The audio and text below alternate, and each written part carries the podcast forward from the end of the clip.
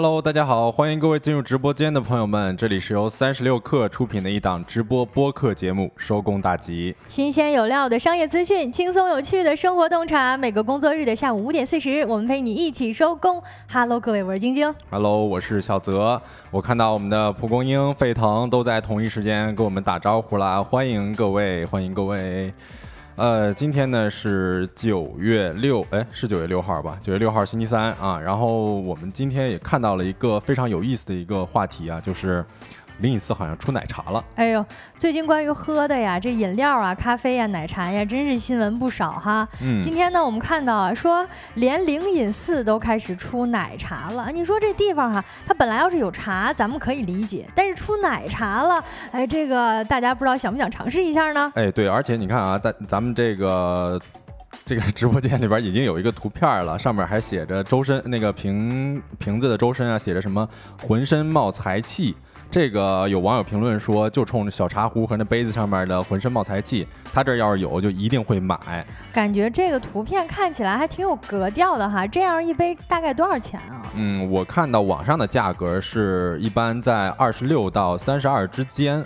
啊，我不知道大家有没有在杭州的，看有没有喝过这些奶茶的，我们可以在评论区跟我们互动一下。嗯，主要啦，这个奶茶呢，它味不味道的，咱先不说，重点是，说不定喝上这么一杯啊，能够保佑咱们打工人 上班都挺顺利的，上学的能够考一个啊好的成绩，说不定有这种功效啊。是，而且 有我看到有一个网友他评论的也觉得非常好笑啊，他说这玩意儿到底是真的假的？喝了是不是可以长功德？呀，感觉跟那种电子木鱼似的，就不只不过这个是现实生活当中的。嗯，不过我感觉这设计确实挺好看的，大家觉得呢？嗯，你看啊，某桥说比酱香咖啡的包装好看，沸腾也说了瓶子挺好看的，大家都说挺好看的。然后如果大家有任何的这个有关灵隐寺出奶茶这么一个想法，可以在评论区跟我们互动一下哦。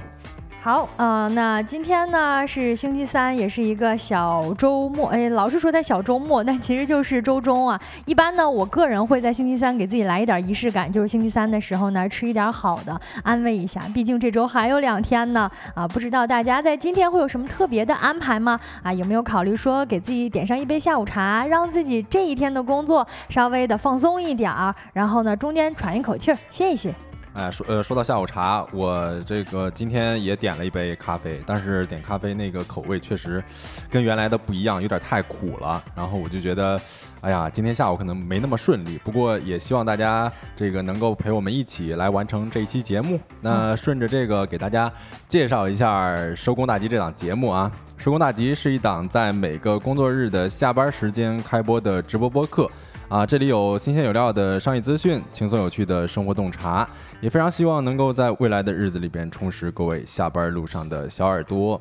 嗯，有朋友呢说，好像周末的时候会听不到我们的节目，因为我们目前的节目形态呢是在我们三十六课的视频号上做直播啊。虽然是十七点四十开始直播，但是此外呢，我们会在直播之后呢，把这些节目回放啊上传到各个平台，包括小宇宙、苹果 Post Podcast 还有 B 站等等平台。也欢迎各位一起去关注一下，回听我们的节目，错过的话也可以补上，落不下。哎，是的，那在今天的节目当中呢，我们会跟大家一起聊一聊英国伯明翰市政府宣布破产，以及如今电影已经离不开短视频营销了吗？还有现在成年人的精神状态居然全靠超市在硬撑。呃，最后还有我们节目的经典环节，今天吃点啥？一个帮你解决晚上吃什么的栏目。没错，听到我们今天的这些话题，各位是不是也跟我们一样十分期待了呢？那在正式开始这些话题之前呢，让我们用三分钟的时间，先听一下今天的资讯罐头。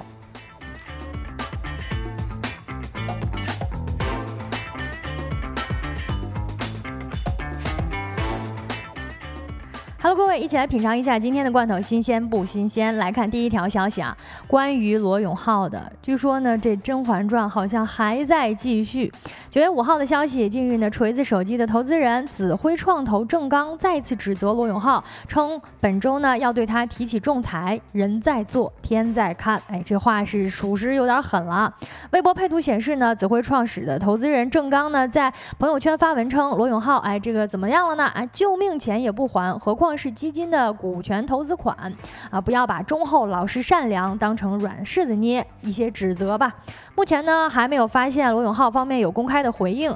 呃，回顾一下两人的恩怨呢，今年年初郑刚首次炮轰罗永浩不懂感恩，并且呢还说出啊三年不开股东会，特别势利眼，补偿协议不道德三宗罪啊。对于罗永浩来说，那见惯了大场面，很快呢当时就发布了澄清的声明，一一回应了当时他的质疑。那我们现在大半年时间过去了，再回看一下，发现这位炮轰罗永浩不地道的郑刚先生还在死磕。如今呢，随着这起股权纷争从撕破脸皮到即将走向法律仲裁，或许呢可能会迎来一个正式的最终的解决方案。不过呢，这对于连续创业者以及新公司仍在烧钱阶段的罗永浩来说，确实并不轻松。根据郑刚透露，锤子科技的每轮融资都签了回购协议哟。哎呦，这个关于罗永浩《甄嬛传》这么一个事儿，确实一直不断的有消息在传出啊。然后这个我们呃也一直在怎么说啊，关注着这么这么一个消息。然后大家如果有关注的话，也可以分享一下自己获得的一些资讯。那接下来我们给大家来第二条资讯罐头。第二条呢是关于日本的啊，日本称为应对中国禁令已砸千亿日元。九月五号，岸本在社交媒体上宣传他的一零零七亿日元水产业守护政策，主要制定了扩大国内消费和维持生产，针对风评被害的内外应对，改变出口目的地，强化国内加工体制和迅速而细致的赔偿等五个方向。日媒称，中国反对核污染水排海，全面暂停了进口日本水产品。上述支援措施是鉴于中方举措做出的应对。除了砸钱呢，呃，据日本广播协会九月五号报道，日本还在呼吁全区域全面经济伙伴关系协定框架下与中国讨论暂停进口日本水产品一事。呃，因为根据这么一个规定协议呢，受到暂停进口等措施打击的一方，可以要求与引进方进行双边磋商，而日本和中国都是该协定的成员。日媒称了，说目前还不清楚中国是否会同意展开讨论，而日方不光想解除暂停令，还试图争取国际社会对其强行排放核污染水的理解。嗯，可以看出这起事件之后呢，日本是日本方面吧，算是不断的想要找一些这种应对措施来弥补这一次中国禁令对于海产品进口的一个呃处理方式吧。嗯啊，具体呢未来会怎么样，我们还未可知，但是大家还是可以持续关注一下，毕竟呃核污染水这件事情呢，它的长尾效应还将相当之长啊，还在陆续的排，每天都在排，所以说未来还会怎么样，大家继续关注一下。啊，来看第三条消息啊，啊，最近呢说有一男子偷渡到缅北当荷官啊，后来呢因为业绩太差被放回国了。二零二零年六月的时候呢，张某在国内某工作招聘平台上发布了自己的求职信息，接到了自称一位叫王总的人打来的电话啊。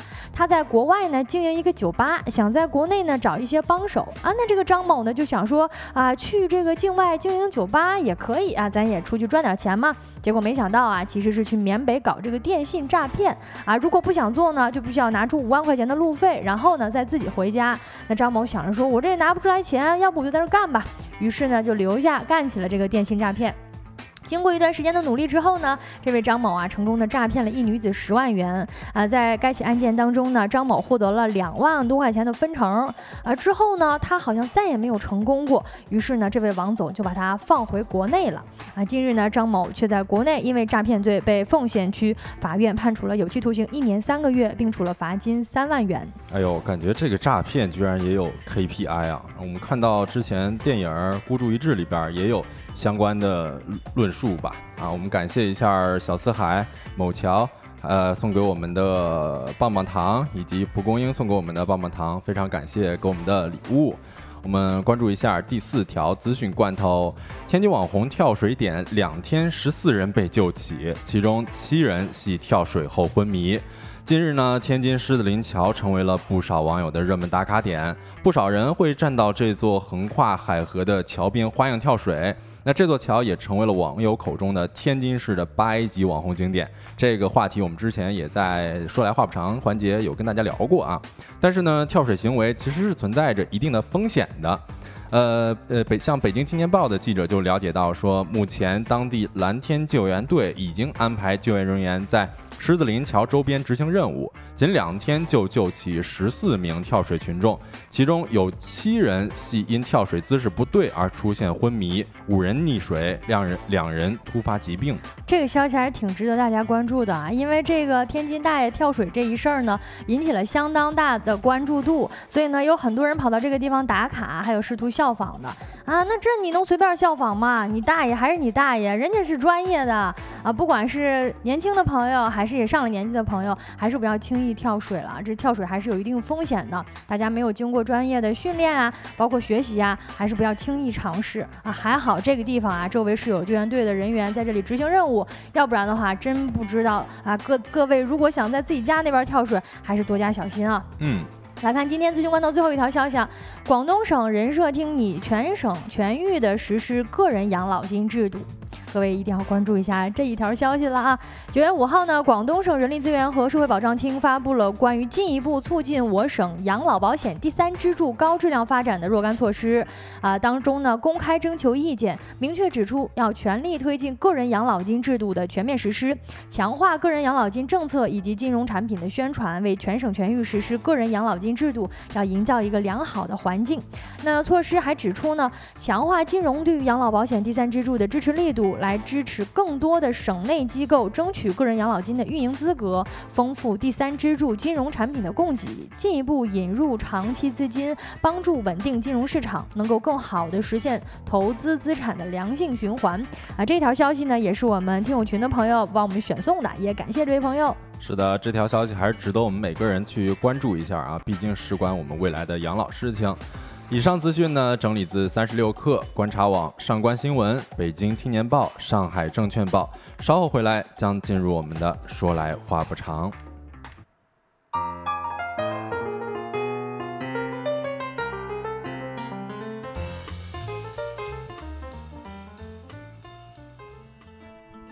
Hello，各位呀，我们收工大吉的各位听众朋友们都在线吗？感觉今天这前半场好像跟我们互动不太频繁，各位可不可以在评论区给我们扣一下在听或者打一个一都可以。是的，感觉都稍微有点冷清了，我现在的心情有点降入谷底了，大家可能都能够听出来啊。啊，你这心情也太容易降入谷底了，就比较玻璃心。大家可能是手头有事儿吧，所以要是没有空的话，帮我们互动一下哈。啊，说来话不长，第一个环节呢，我们想跟大家聊一下，说这个今天的看到的一个头条新闻啊，说是这个标题呀是这么说的，叫英国伯明翰市政府宣布破产。不知道大家有没有注意到呀？哎呀，我看到很多人都在评论区打出来了一啊，非常感谢大家给我们的支持，我们确实也需要大家很多支持。然后关于这件事情呢，哎，你看，你这有点乞网络乞讨的意思。哎呀，不不不得已是不是啊？我非常喜欢跟大家互动啊。嗯，对对，小泽是我们直播间的一个吉祥物宝宝，就是非常爱感谢，非常爱 非常爱这个互动啊。嗯，那我们回来说到这个英国伯明翰市政府宣布破产这个事儿呢，啊，当时我看到这条新闻的点进去是觉得这个非常的字儿少事儿大了啊！当时这个新闻是这么说的：当地时间的九月五号呢，英国第二大城市伯明翰的市政委员会宣布了该市破产，除去保护弱势群体等法定服务之外呢，要停止所有新的开支。那大家知道，伯明翰呢是英国历史上呃第二大城呃不是现在的第二大城市，也是英国历史上第一个申请破产保护的大型城市了。那这一次呢，据英国媒体报道啊，呃，伯明翰这次市政委员会破产的主要原因呢是。社会护理支出的增加、企业税收减少以及高通胀，啊，还称呢说直接原因是为解决同工同酬索赔的七点六亿英镑法案有关。哎呀，我觉得这个事儿还挺大的，因为我基本上算是我第一次听说有一个城市它会破产。嗯，我感觉这事儿确实不是小事儿，而且伯明翰它作为。英国的第二大城市，这到底是什么情况？我们可以让晶晶给我们讲解一下。嗯，那这个事儿呢，我们收工大吉也是根据这个新闻做了一些功课，想跟大家分享一下，说到底什么情况呀？然后到底为什么，以及后续可能会带来哪些影响呢？啊，首先呢，咱们先补齐一下这个事件的相关背景哈。嗯。伯明翰呢，作为欧洲最大的工业中心之一，当年呢，瓦特就是在这个地方发明了蒸汽机，开启了英国的工业革命。那这同时呢，也是欧洲最大的汽车制造基地之一，比如说。说咱们比较熟知的这些捷豹呀、啊路虎啊、劳斯莱斯呀这些比较知名的品牌呢，啊，其实都是在这个地方，呃。据说当地呢有四分之一的居民从事的行业职业都跟汽车相关啊。同时呢，这个地方也是英国比较重要的经济文化、教育和旅游中心。比如说非常著名的伯明翰大学也在这个城市。对，相信学新闻与传播的同学们应该对于伯明翰大学也不陌生啊。而且这个伯明翰它的人口大约是一百一十万人口啊，它占据了英国国内生产总值的百分之六。呃，一百一十万人口，它相当于一个什么概念？就是我们北京的人口是两千一百多万。哦，啊，在二零二二年的北京市人口数啊，嗯，其实说这人口数呢，我们补齐一下，相当于呃也不是特别多。那你要说真跟咱们国家比呢，可能是像一些，比如说呃中小小型城市，比如说呃酒泉呀、张掖呀、舟山啊，这些是人口普及数，上次看到的是在一百一十万上下的。啊，它但是呢。毕竟咱们国家是人比较多嘛，那确实，嗯，所以呢，人家伯明翰还是影响啊，辐射范围还是非常大的。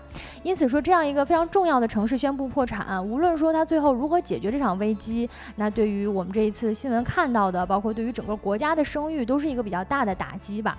所以呢，我们在节目当中呢，也想梳理一下这起事件一些比较值得关注的点儿，包括我们看到一些自媒体也在发表相关的文章啊，当中是不是有什么误解，也想跟大家澄清一。下哈，哎是，呃，像我看到的一条消息，就是伯明翰市政委员他称说，嗯，宣布破产呢是让该城市恢复健康财政基础的一个必要步骤。然后伯明翰的这个财务危机其实是一个长期存在的问题啊。他说，目前已经没有资源提供资金了。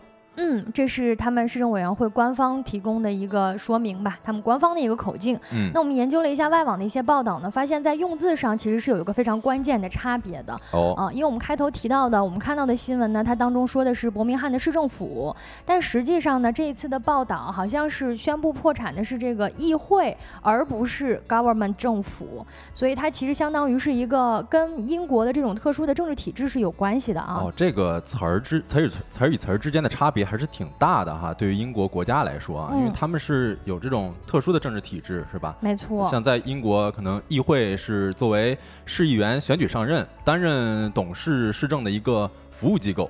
它跟其实跟市政府它不是能够划等号的，是这样，也就说明它是可以破产的。嗯，它是可以破产的。英国的地方当局呢是肯定是不能宣布破产的了啊啊！尤其是此前呢，像英国它其他的城市也有一个类似的破产的案例，比如说距离这一次最近的是二零一八年的英国的北安普顿郡议会的破产。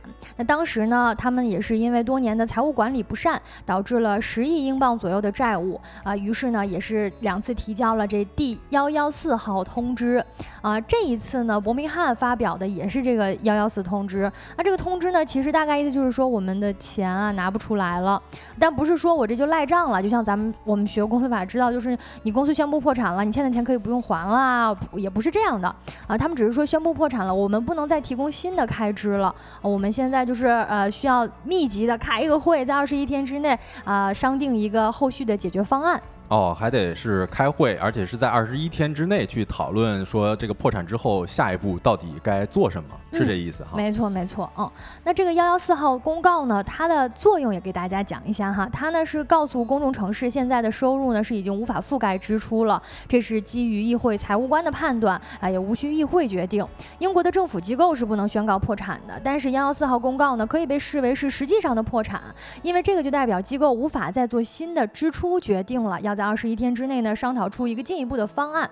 那新的支出限制呢，不包括一些核心的支出，就我们前面也提提到了哈，就是比如说救助弱势群体呀这方面的支出，你是不能，就你不能卡掉的，你还是要维持这部分。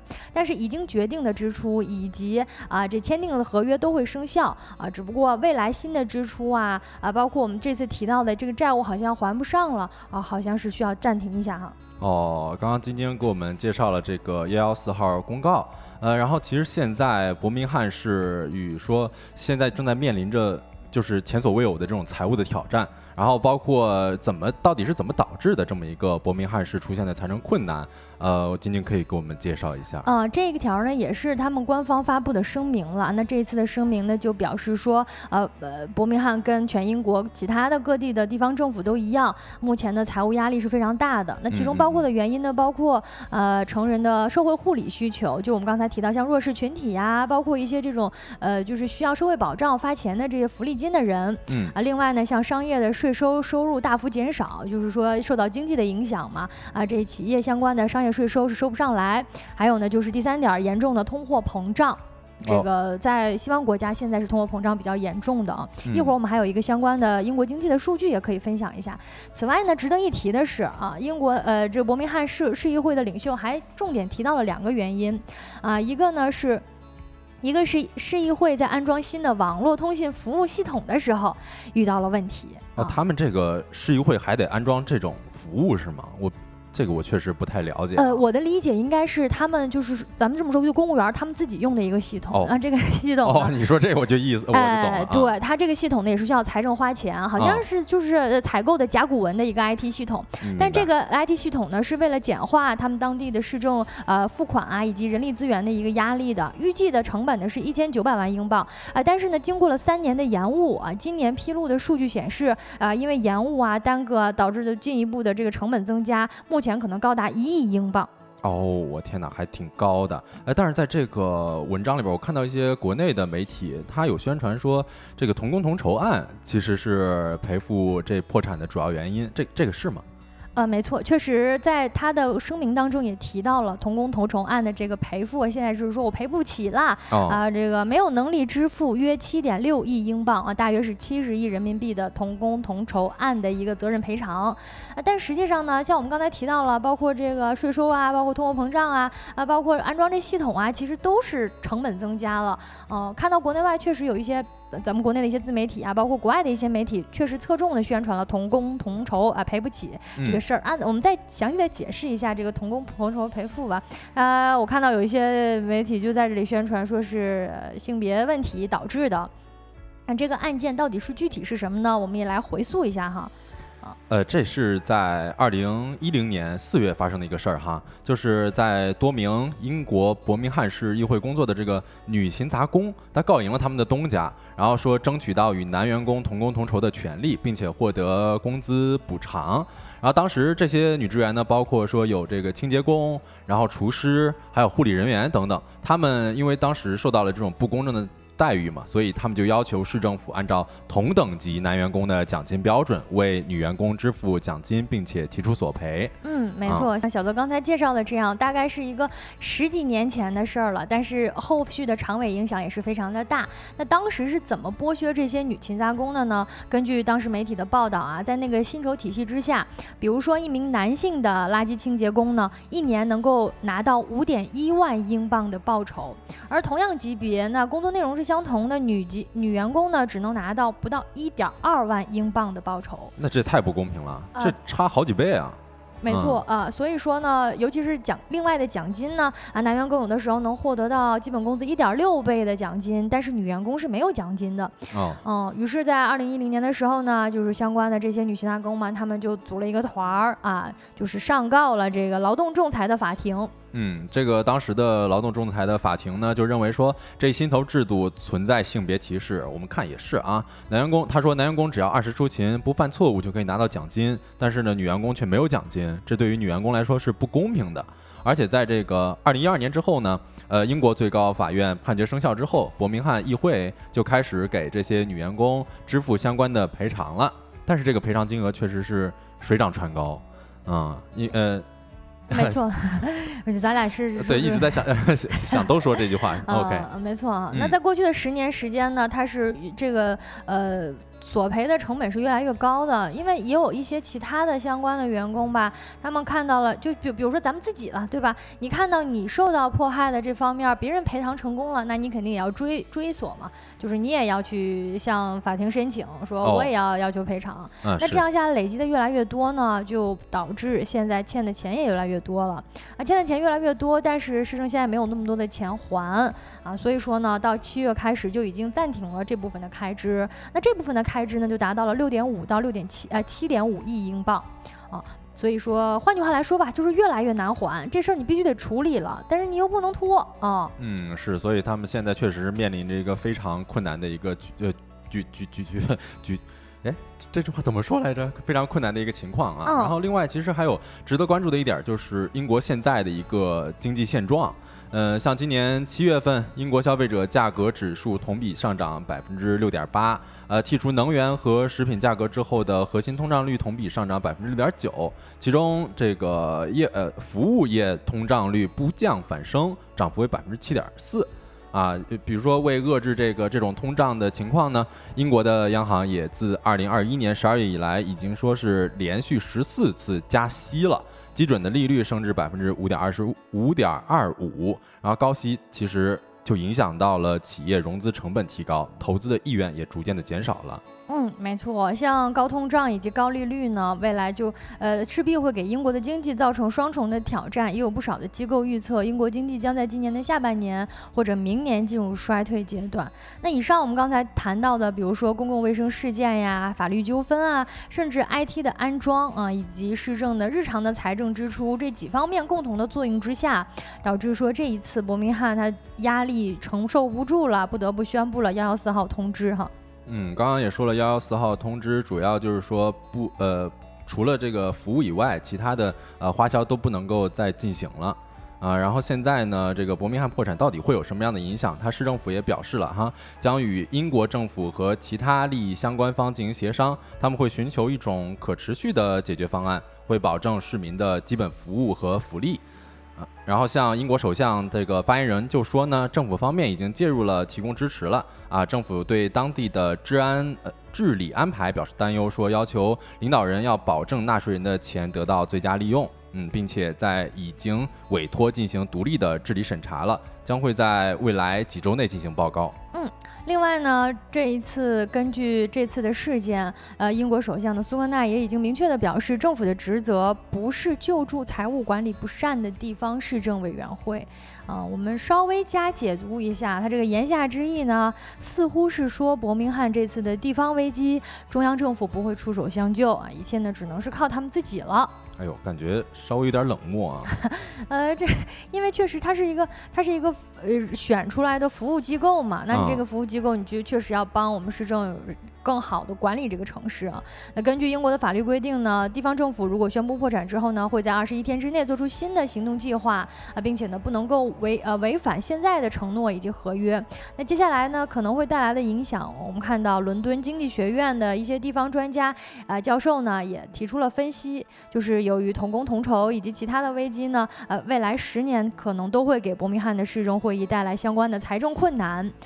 嗯，是像这个托尼特拉福斯教授他也说，呃，需要特别强调的就是说，居住在伯明翰的人们，呃，不需要担心社会关怀会被停止，因为这个第一百一十四条通知的发布，它仅仅意味着政府无法再承诺新的支出，所以说现在开始没有任何额外的支出了啊。另外呢，他也指出来了一个事实，就是说今明年就是二零二四年到二零二五年的预算将会非常困难，而且这其实是一个持续性的问题。嗯，另外呢，伯明翰城市大学的一位史蒂夫啊麦凯布博士，他也这样说啊，说在当前金融危机的一个解决方案当中呢，伯明市政府伯明翰市政府对于未来的一个呃整体发展可能会受到威胁。同时呢，他表示，即使英国国家政府真的出手干预，也很有可能会有苛刻的条件啊，比如说现在的伯明翰市政府可能会被拆散，那这对于现任的市政府来说是一个难以咽下的苦果。啊至于说伯明翰的未来会何去何从呢？我们还要且看一下二十一天之后市政府会议研讨商讨之后的进一步行动。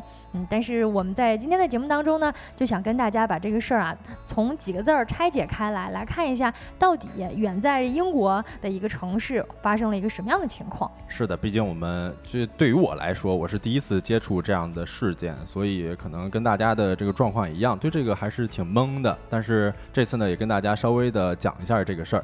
那这个话题呢，就跟大家聊到这里。下一个话题会跟大家讲一讲，如今的电影营销已经离不开短视频了吗？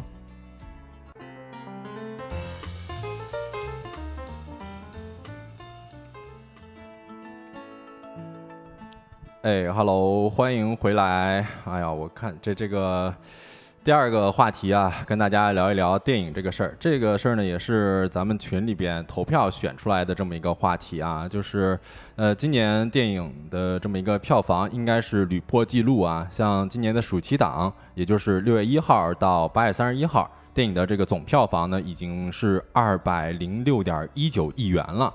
呃，基本上是刷新了历史同档期的最高纪录了，大家应该也都有观察到哈。嗯，没错，这个话题呢，我们来聊聊电影了。不知道大家都是怎么，呃，这这个今年夏天有没有看电影？有没有为刚刚我们提到这个超高的票房贡献一份自己的力量啊？嗯，是，而且我们不知道大家有没有看到类似的这种营销手段啊？方呃，相信大家能够观察到很多电影推出来的各种营销手段都非常非常的花样十足，就像刚才那个屏幕上有一个。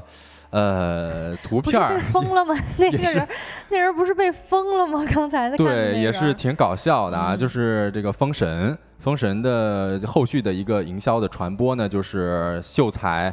呃，扮演成纣王，然后这个一笑倾城扮演成妲己，然后这是，呃，应该是猫猫眼啊，猫眼在某音上面发的一条视频，说当纣王第一次见到妲己时，然后纣王就是由这个被封的秀才扮演的，然后基本上他的动作也跟秀才一样，就是吐信子。然后这个捋捋头发这种，就 挺。我是感觉现在好像这种宣发电影的手段啊方式确实越来越新了。包括我们这截图可以看到，应该是一个短视频平台上的，也就是说这个短视频平台上面的这内容呢，好像成为了一个宣发的主要渠道。不知道大家有没有发现哈？呃，是，而且现在这个像刺猬公社的有一篇文章就提到说，目前主流影院院线的电影呢，有大约百分之三十的营销预算会投给某。抖音啊，这也是整个投放体系当中最大的一块，只有百分之三十吗？但百分之三十，我觉得确实也挺多的了。你看，有一些线下路演啊，或者说是各种这个 KOL 什么之类的，这这个百分之三十算是挺多的，三分之一嘛。我觉得我自己的感受啊，确实，因为我们之前节目也谈到啊，十亿的网民，十亿的短视频用户，就如果说你。在短视频平台做投放，的确是很有效果的。我今年看的几部电影，好像都是因为在短视频平台上不停刷到，然后就很想去看看。哎，是，其实，在二零一七年的时候啊，这个根据由短视频引开的这个短视频营销电影，其实在《前任三》这么一部电影里边就有出现过。当时他的这个女主林佳，她含泪吃芒果嘛，啊，像这个过敏住院的这么一个虐心的桥段。呃，以及这个影院内哭泣的营销，其实，在抖音里边就实现了刷屏了。然后当时那个票房啊，像二零一七年，你想一想，《前任三》就斩获了将近二十亿的票房，还是挺多的哈。嗯。嗯，然后这个。同档的这个电影《芳华》呀，《寻梦环游记》都不及这么一个《前任三》。是说这两部电影它的那个短视频营销方面没有《前任三》这么多吗？对，在票房上面是没有他们多的。这然后这么一个节点呢，就成为了这个短视呃短视频电影营销的起点了啊！而且最近我们也可以观察到，不知道晶晶有没有看过最近的一些电影，像《忠犬八公》，晶晶有看吗？没有哎。哦，这个电影其实它的营销方式也挺逗乐的。就是他会邀请很多养宠物的人士，然后带着自己的狗狗去到电影院看电影，然后当时短视频打出来的一个营销就是，呃，狗狗看了电影，狗狗都哭了。这 我都看乐了，不是？那这现场不得都是狗叫啊？那还能干吗？呃，我还有一个朋友，他们参与过这么一个营销方式啊，就是他也是带着狗一块儿去看那个短视频，呃，看这个电影，然后当他当时的那些狗呢，很多都是呃嘴巴封住的。然后可能就是没有办法叫的那种，怎么给嘴巴封住啊？就是带着那种那个那那叫什么了？反正就是狗嘴的一个套。啊，那你这个我我我不知道，我个人啊觉得这种方式好像不是很宠物友好啊。哎，对，而且其实，呃，科学表明啊，狗狗其实是不会流泪的。它也不会看电影啊。是，对，其实这个短视频形式的电影宣传已经趋于成熟了啊啊，像影片方在某音、某手等平台进行电影销营销已经成为常态了。啊，不少观众都因为这个短视频走进电影院，甚至有一些研究表明说，某音的宣传视频播放量与相关电影的票房正呈现出某种正相关的关系。这个我我绝对相信。嗯，起对，呃，那我想问一下大家啊，就是大家见过哪些有关电影的短视频营销呢？呃，我是看到一些短视频是花絮，我都能啊。感觉到，就是这个呃电影的剧组他们在拍摄阶段是在现场做了很多物料的储备的，所以说他在真的播放这个电影以及上呃电影上映之前的宣发期的时候呢，就会播放很多啊、一些呃周边，它既不剧透，又让你感觉啊这个拍摄现场非常热闹有趣啊，很值得一看，嗯。比那种纯粹的说哎你一定要来看，好像更吸引我一点儿。对，其实晶晶刚才说的，这算是一种幕后的宣传了啊。它就是比如说艺人他进行某音的宣传，比如说请这些主创搞一些比较迎合时下某音的视频，然后顺便也会宣传一下电影，这其实是呃同类的吧。哦，嗯，对。然后而且现在还有更多的就是一些电影这个 reaction 的短视频，呃，就比如说我们会针对电影的相关画面，然后在电影院内直拍观众的表情动作等等，也达到这种情绪营销的目的。明白，这个好像就你刚才说的，狗狗都看哭了这种短视频。是，我是觉得哦这个确实挺逗乐的。我哦们看蒲公英说我不多，我不我不怎么看短视频啊，说营销不到它。太确实牛了，你太牛了。有的时候我也不怎么刷某音啊，但是像小某书里边也会有相关的这个内容呈现。就像最近的一部电影叫《热烈》，不知道大家有没有看啊？就是看完电影呢，经常能够看到有些人在电影院自发跳舞这种视频。哦，其实这也算是 reaction 的电影短视频营销了。嗯，就是给大家科普一个小知识啊，就是你基本上在电影院里边拍的视频呢，都算是 reaction，、就是片方做的这些。哦，而且我们看到一些自发跳舞的视频，其实基本也是片方请来表演的。对我感觉好像没有谁会真的在电影院自发跳舞。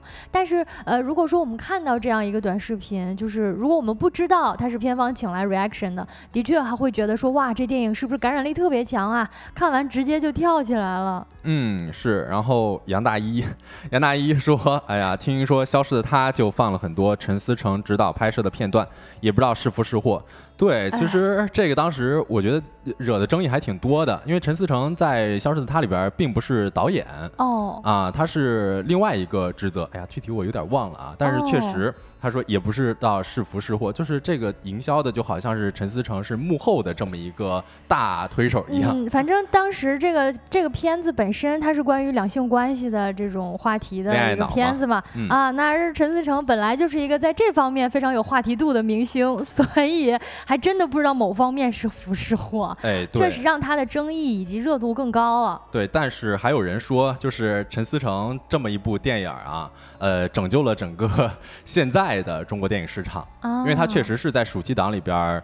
呃，怎么说？票房最高的，也不是说最高的，票房很高的嗯第一个出现的一个爆款吧。对，算是这一波领跑的了哈。嗯，陈老师挂名编剧，嗯，对，是的，是的，是的，这个我记起来了。对，哦呃，然后还有一个就是电影的切片营销，相信这个大家应该也很熟悉，像最近的孤注一掷，嗯王传金那王传君那个摆手拜佛的那一个片段啊，嗯确实在抖音上面非常非常火。嗯啊、因为这个呃，孤注一掷其实片方就没有做大很大规模的这种 reaction 营销嘛，它更多的就是把电影可对外公开的一些内容进行切片儿，然后将一段短视频的形式在各大平台进行传播。哦，确实是这样。当时孤注一掷的各种视频，我觉得算是我刚才，呃，我感受到的那种，因为它的那个画面拍摄，你感觉不是电影画面，你感觉他当时应该是有一个呃物料，就是是是摄影物料老师专门拍摄一些到时候适合宣传的内容。嗯，这个其实呃，王传君白手拜佛那个是吧？你晶晶，你刚刚说的是这个对吗？我说的不是，我是对于他那个他那个演讲，不是、哦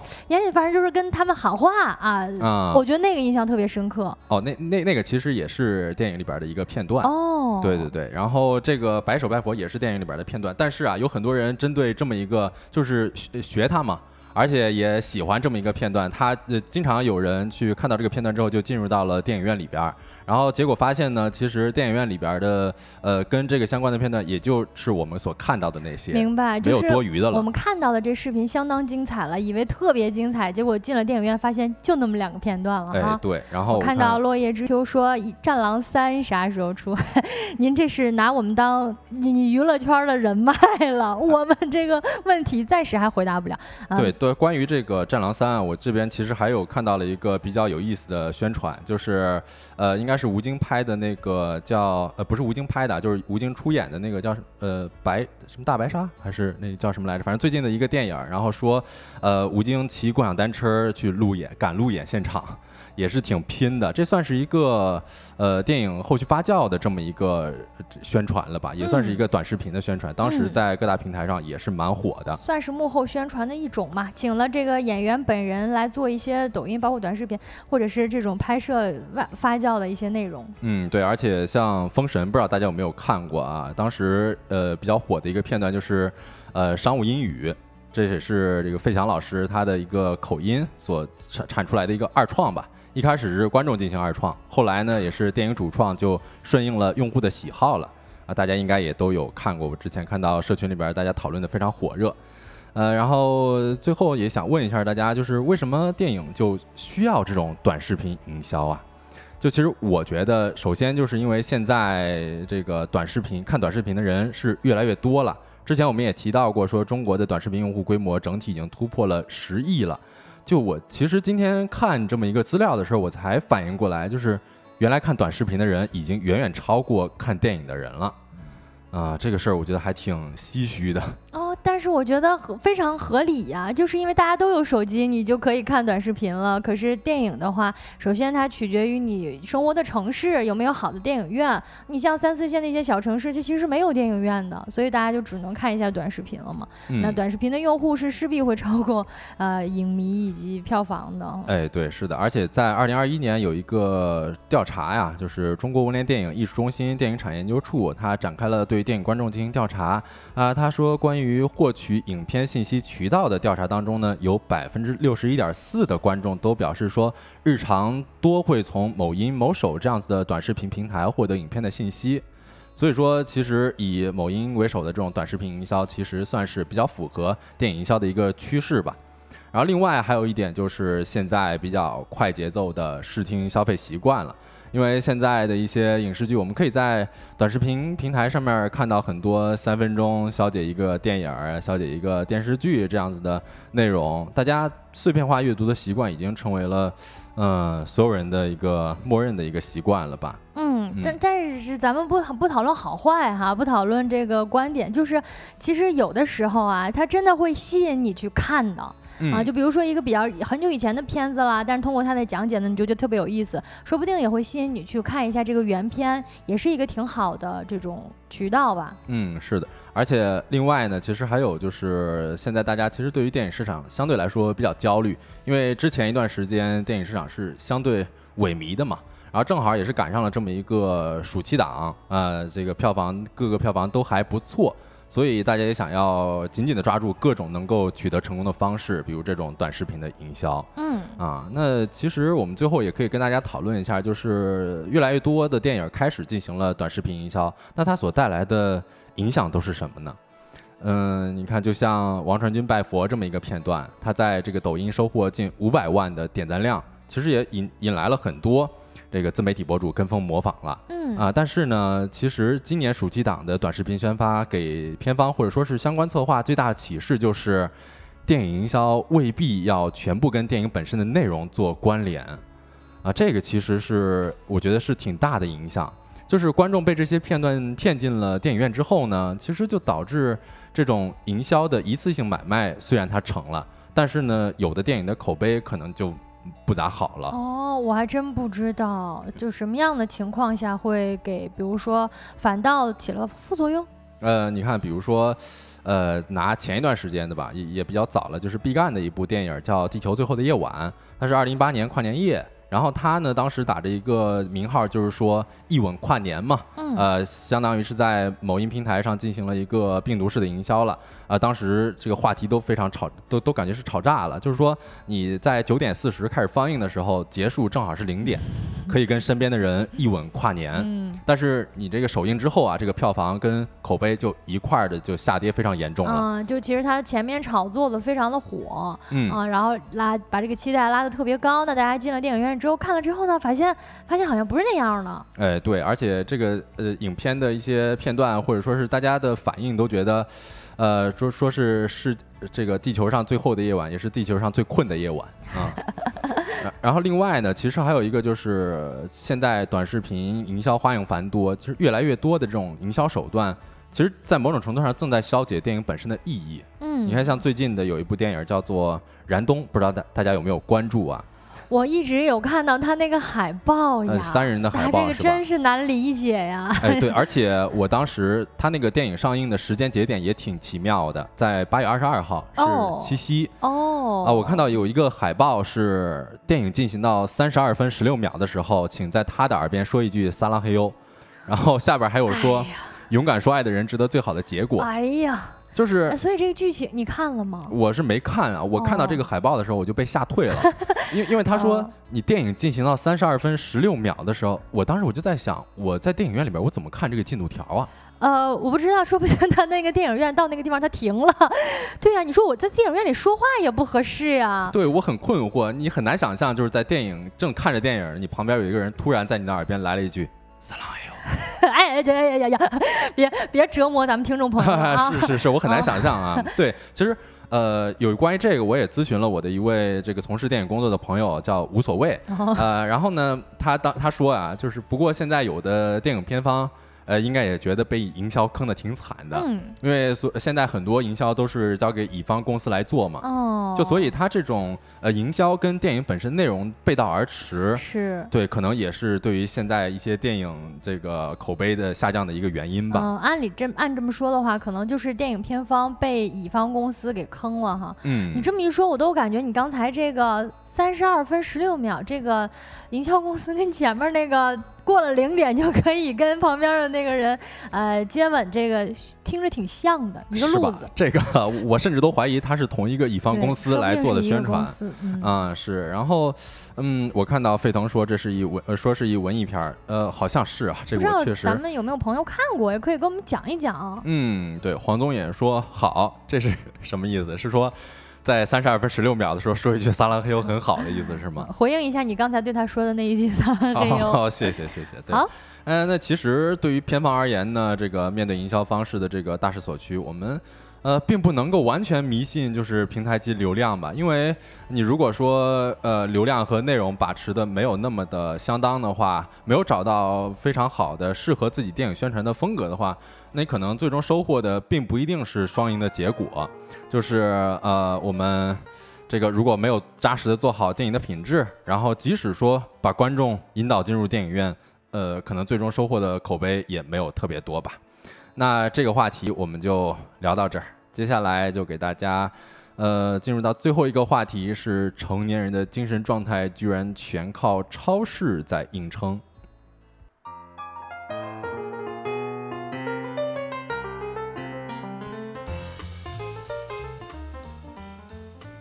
Hello，各位，欢迎回来。说来话不长的第三个话题，我们来聊一聊成年人的精神状态。哎，其实我们节目啊，关于这成年人的精神状态聊了不少啊，什么一会儿攀岩呀，一会儿散步啊，一会儿骑车了啊。这个话题呢，咱们今天的节目当中想聊一聊超市啊。刚才小泽那个说话状态让我感觉你好像得需要去一趟超市了。哎，我觉得我是挺需要去超市的，因为超市其实对于我来言是一个怎么说啊，是一个。我的避风港可能算是，嗯，因为我经常下班回家的时候会需要路过一个超市，然后我经常性的会在超市里边漫无目的的去逛，即便是不买，然后我也会在里边逛一逛，然后看一看，比如说我可以盯一个薯片的那个货架盯很久啊啊，或者比如说我们超市里边有的时候会放一些很火的歌，嗯，比如说江南 Style，嗯然后那时候我就会觉得，哎呀，还还还挺好玩的，就勾起了我的一些回忆。嗯，完全能理解。我相信大家对于逛超市也有着自己不同的感受啊。我也是跟小泽挺像的，就是我觉得超市呢，一定程度上能够治愈我。就是我每次进超市都会觉得，呃，首先这是一个非常大的空间，然后你可以在这个地方躲起来，或者是你穿梭在货架当中，琳琅满目的商品就可以让你特别适合放空的一个地方。我这么觉得。是我其实有一个童年的回忆。就是呃，超市大家不是有那种手推车嘛，嗯，然后我小的时候经常会把自己整个人支撑在手推车上面，然后往前滑，就在前面没人的时候，就感觉那种呃随风奔驰的那种感觉特别爽，是挺好玩的。我我好我好像也有类似的经历，就是在超市弄一个小推车。呃，小的时候呢，就是是特别特别渴望去超市，就感觉超市有太多好东西了。啊，这些年来呢，大家可能普遍呢买一些生活用品的话，有的时候会在网购，呃，从网上买。但实际上呢，逛超市就更成为了一个这种精神堡垒的行为，就是你纯去那儿逛一逛，啊，去那儿感受一下自己的这个解压方式和治愈方式。不知道咱们直播间的朋友们有没有什么呃逛超市这样特殊的趣味的自己的方法？你看，L X 说了，说高中每天放学都去七幺幺。我觉得其实便利店也是，包括我有时候会逛一些这个书店、文具店，我经常性的感觉那琳琅满琳琅满目的东西都会让我觉得非常治愈。即便我那一刻没有办法买，但是我会感到有一种满足感。而且我之前啊也看过一个电视节目，它就是经常性的会让大家去，呃，比如说限时三十秒，让你去超市里边随意的拿东西。就我看到他们，呃，把整个购物车都塞满了，我也会觉得非常非常满足。嗯，没错，像我们刚才提到的这几种对于年轻人解压的逛超市的方式呢，其实在不久前啊，针对年轻人呢，还有一个当代年轻人逛超市的行为报告当中呢，就显示啊，呃，年轻人们喜欢逛超市的理由当中，有百分之七十一点八的人都选择了体验生活、放松压力、感受人间烟火气。另外呢，有百分之六十六点五的人选择了说逛超市呢，觉得有一种亲身购物的体验的实感；还有百分之五十五点七的人选择了觉得超市呢商品品类很丰富啊，可挑选的空间比较大。啊，这个我我觉得还挺挺挺有道理的吧，就是体验生活、放松压力，这是我能够在呃超市里边所感受到的啊，包括感受人间烟火气。我有的时候我非常喜欢吃超市里边的那种。怎么说？他经常会卖一些馓子，或者说是煎饼。我觉得在那里边卖的东西也挺好吃的，所以那个也能让我感受到一些烟火气，而且有的时候会觉得很解压。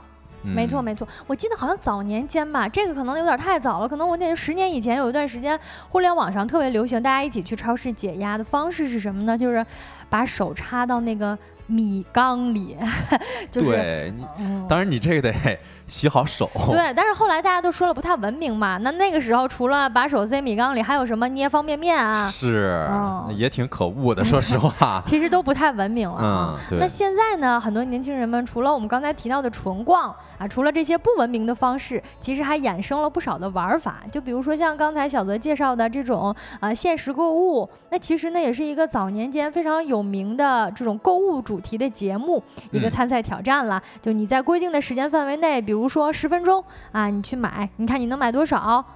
还有还有这个，我看到啊，网友里边说，呃，掐南瓜。这个也让我想起来了，就是我之前有的时候，因为超市里边经常会有很多试吃嘛，嗯啊，然后我就会看到某一个点试吃，我就会多吃一点，嗯，那种就是你可能在一个超市里边，可能逛大概一个小时，你就能吃饱了。哎，那你嗯，那你明天还能去这超市吗？你是去那儿吃晚饭了是吧？嗯嗯，像我们刚才提到的这个购物街呢，它其实有一种，还有一种呢，就要就要看看商品猜价格，它考验的就是参赛者的一个生活经验、价格敏感以及推理能力。但这两档节目啊，其实都是二零零五年时候的节目了啊，只不过呢，现在的年轻朋友们好像开始复古了，又流行起这种跟自己的朋友开始玩这种超市的线下的互动游戏，哎，比如说啦，什么叫大家来找茬儿。啊，这个我其实也在某个社交媒体上面有看到啊，就是他们会把呃放在超市里边一些这个角落里边的商品挑出来，比如说我们挑出来之后拍一个局部的照片儿。然后再放到原位，然后就让另外的朋友去把这个拍的这个照片的这个物品呢找出来。这个还真的挺难的哈，咱一想。对，你说他要是比如说拍一个薯片儿，他就拍一个，比如说薯片上面的一个照片跟薯片完全无关，那你怎么去找呢？对呀，他要是拍一个局部的照片的话，确实不太好找。而且你想超市那么大，但咱要真说的话，这游戏一玩，反正能玩挺长时间的。是，我觉得挺有意思的。就是如果下次有机会。或许我们可以找我们的亲友群里边一块儿找一个线下的超市大的，我们一一起玩一玩，也不是。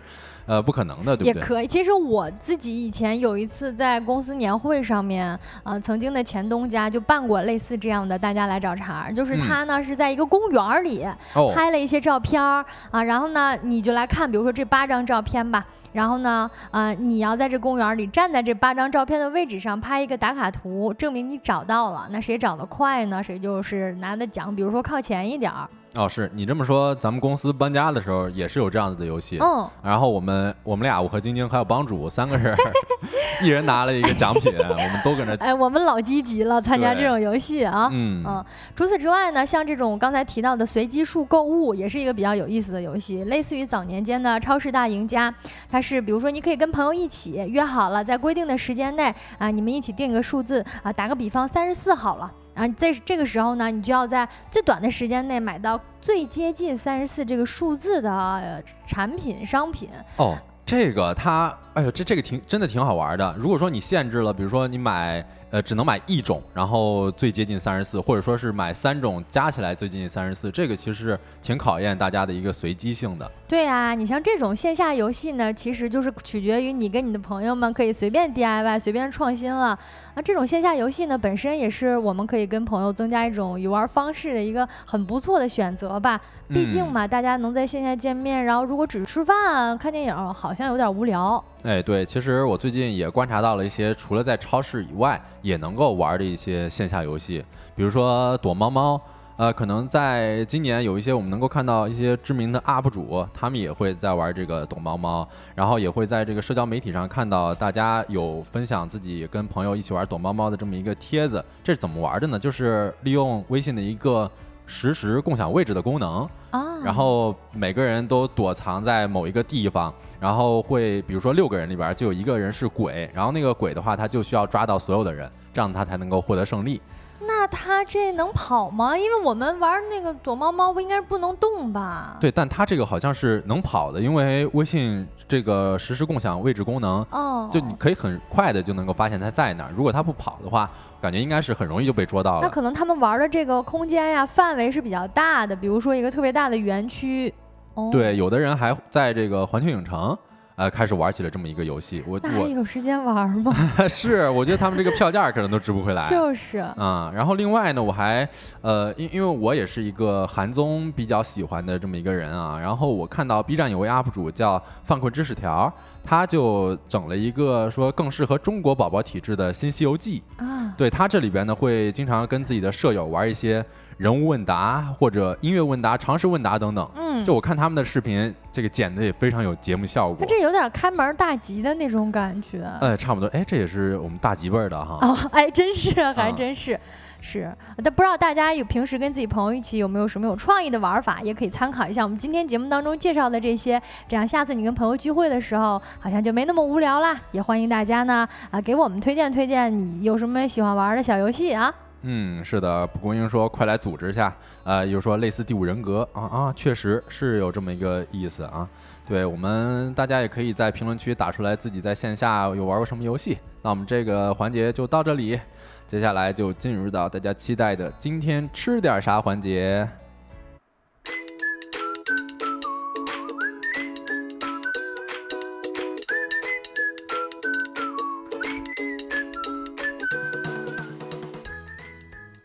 Hello，各位，欢迎回来啊！来到了我们收工大吉的最后一个环节，今天吃点啥啦？也快到大家饭点儿了，今天确实有点拖堂啊嗯、啊！不知道大家今天吃点饿不饿？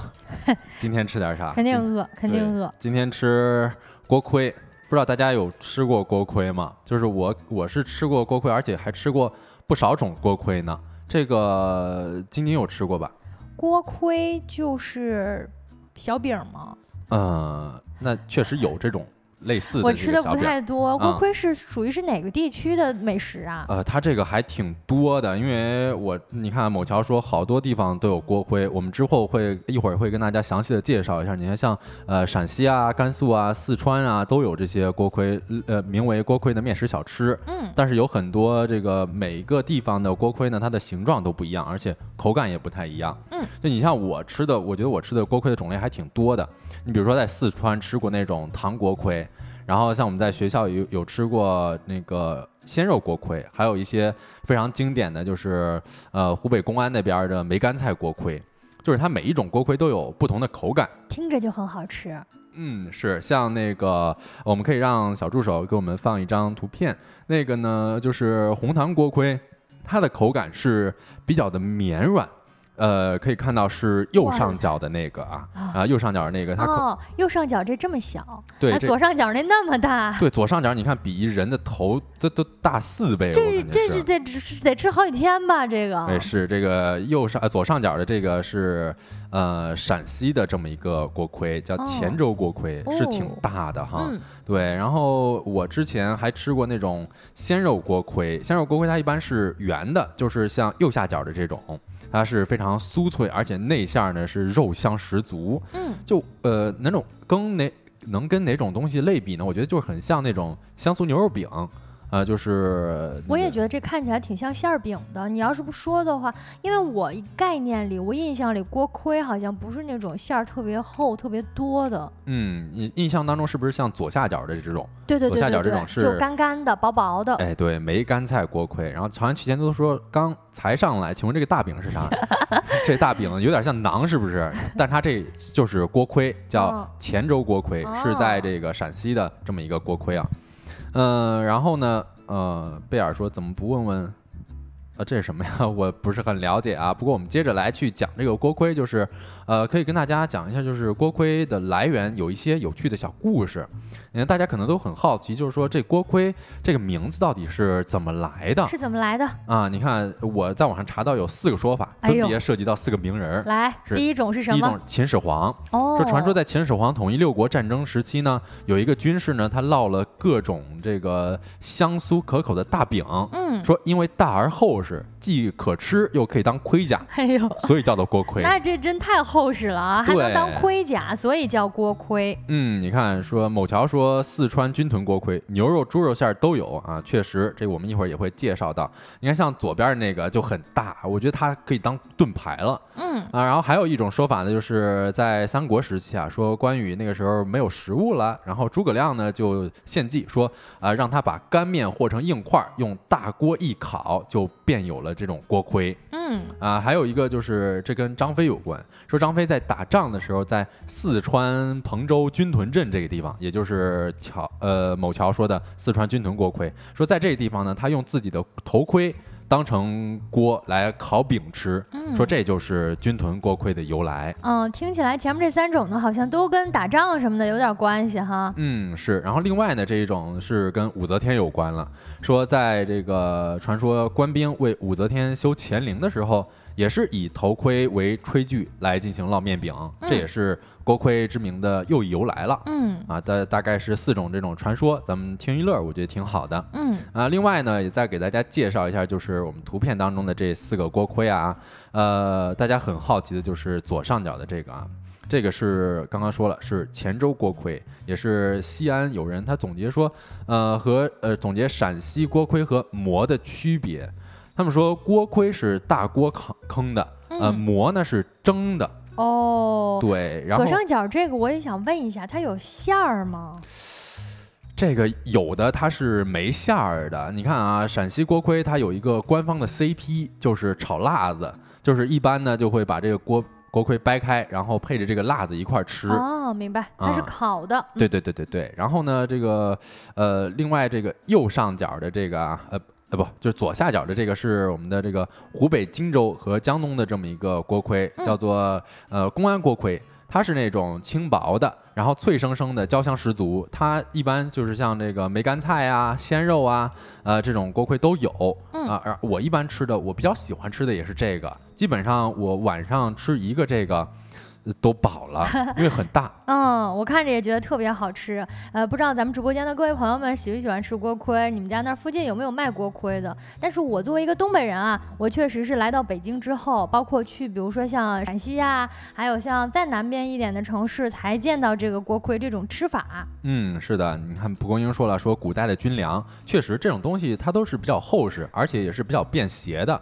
嗯，像是比较干硬耐嚼，嗯，这这算是锅盔的在古代时候一个作用吧。嗯，对。然后另外右下角的是这个四川的军屯锅盔了，就是它重点就跟我刚刚所讲的，就跟牛肉那个牛肉馅那个饼差不多，就是它是有那种千层酥的啊，先起千层酥，然后呢用这种重油煎烤，最后会放进炉膛里边烘脆。嗯，我最喜欢吃这个，我最喜欢吃这种的啊，这是我印象当中的刻板印象里的锅盔。嗯，对，所以吃起来也是非常好吃的。我觉得嗯大家这个吃的应该很多都是右下角这种，或者说是左下角这种了。嗯，我们直播间王慧说想吃小米凉糕，哎，来我们这儿点菜来了，是不是？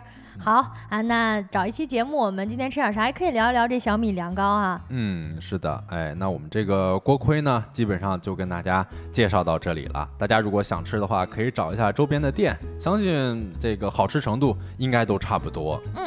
最后呢，也跟大家介绍一下我们收工大吉这档节目，也欢迎今天进入直播间来收听我们节目的各位朋友们啊。我们收工大吉呢是一档在每个工作日的下班时段开播的直播播客，在这里呢，我们会分享一些新鲜有料的商业资讯，一些轻松有趣的生活洞察啊。右下角呢是我们收工大吉的小助手大吉的微信，各位可以添加一下，会拉你进我们的这听友群。在听友群里呢，如果你有任何想要聊的话题，包括你的决定可能会决定我们今天的话题哦。嗯，是。那以上就是今天直播的全部内容了。非常感谢大家给我们点赞，给我们送礼物，也非常感谢大家给我们的陪伴。太阳下山了，你什么都没有错过。我是小泽，我是晶晶，期待明天工作日的日落时分跟各位再见面。祝大家收工大吉，拜拜。